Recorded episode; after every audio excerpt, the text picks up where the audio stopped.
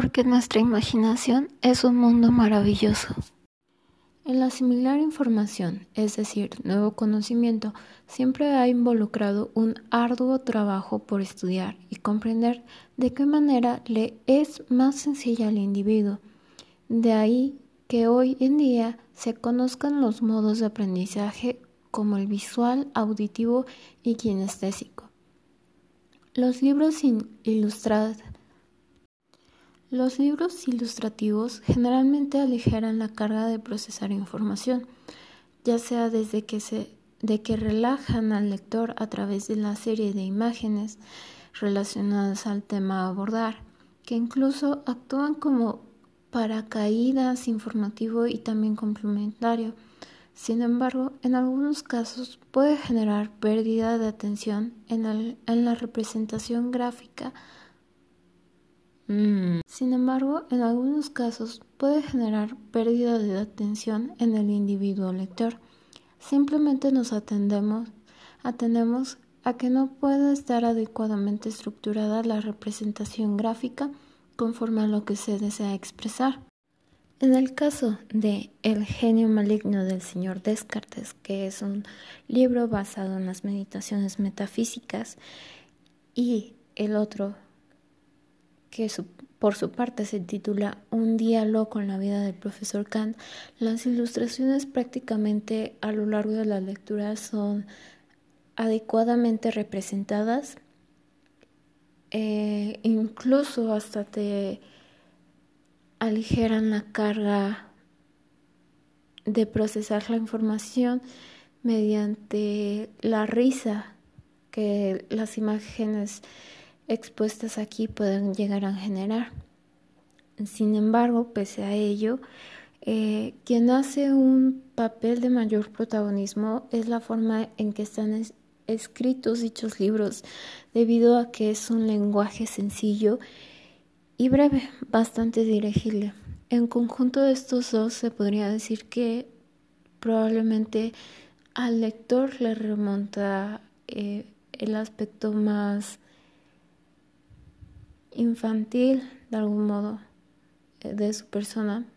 más bien remontándola a, a su niño interior, como dicen muchas veces. Y teniendo en cuenta esto, recordemos que cuando se es niño se procesa mejor la información o más bien se, se vuelve uno una, nace uno como una esponja que posteriormente se va deformando hasta que ya no somos tan capaces de,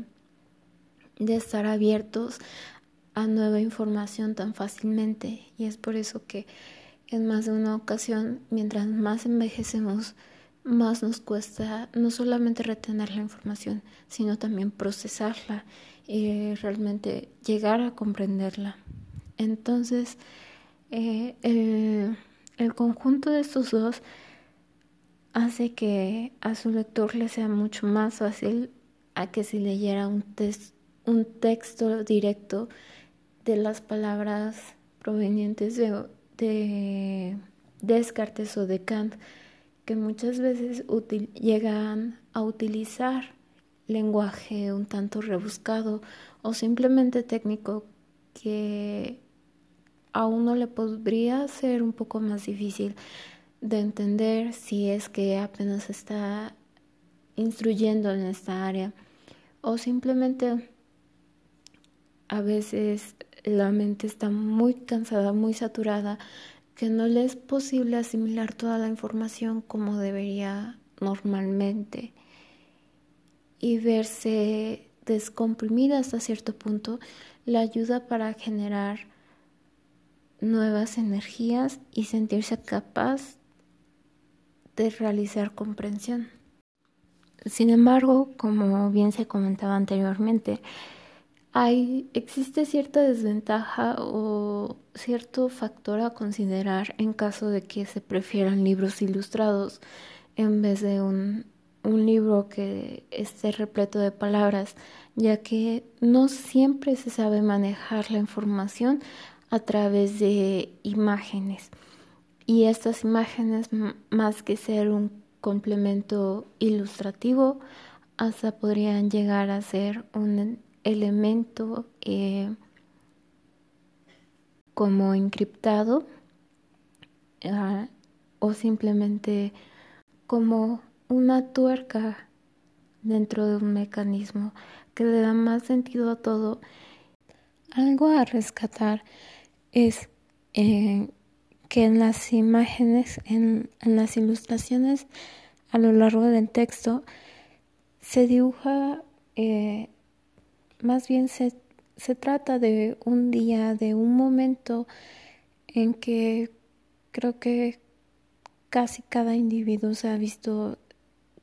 de cierta manera identificado. Entonces, al momento en que el ser humano se ha identificado, es más fácil para él procesar la información, ya que tiene, por así decirlo, un un respaldo informativo acerca de la cuestión. Por lo tanto, se vuelve más fácil de asimilar lo relativamente nuevo, pero al mismo tiempo conocido.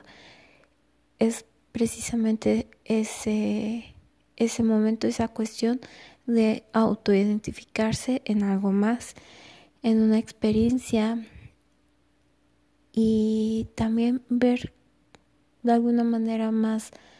cercanos a estos grandes filósofos o más bien eh, propositores de la, de algo más cercano la verdad. Eh, verlos de una forma tan cotidiana tan cercano a uno hace que probablemente uno deje, libere el, el rechazo o más bien la, la errónea idea de que todo lo que ellos propongan eh, automáticamente va a ser difícil de, de, comprender. Y es cierto, muchas veces, eh, ¿cuántos no hemos padecido de hasta dolor de cabeza porque una información nos parece sumamente pesada. Sin embargo, si nos predisponemos a, esa cuestión, a, a ese tan difícil procesamiento, solo nos perjudicamos y al final de cuentas lo que pudimos haber entendido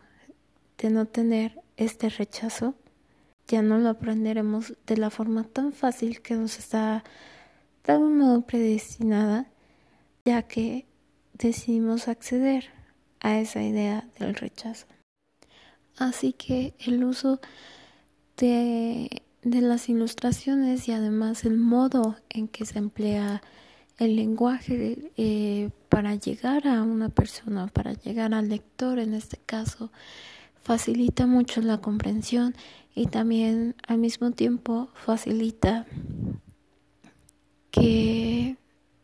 claro que las que el libro sea más agradable para el lector y que incluso pueda llegar a expandir el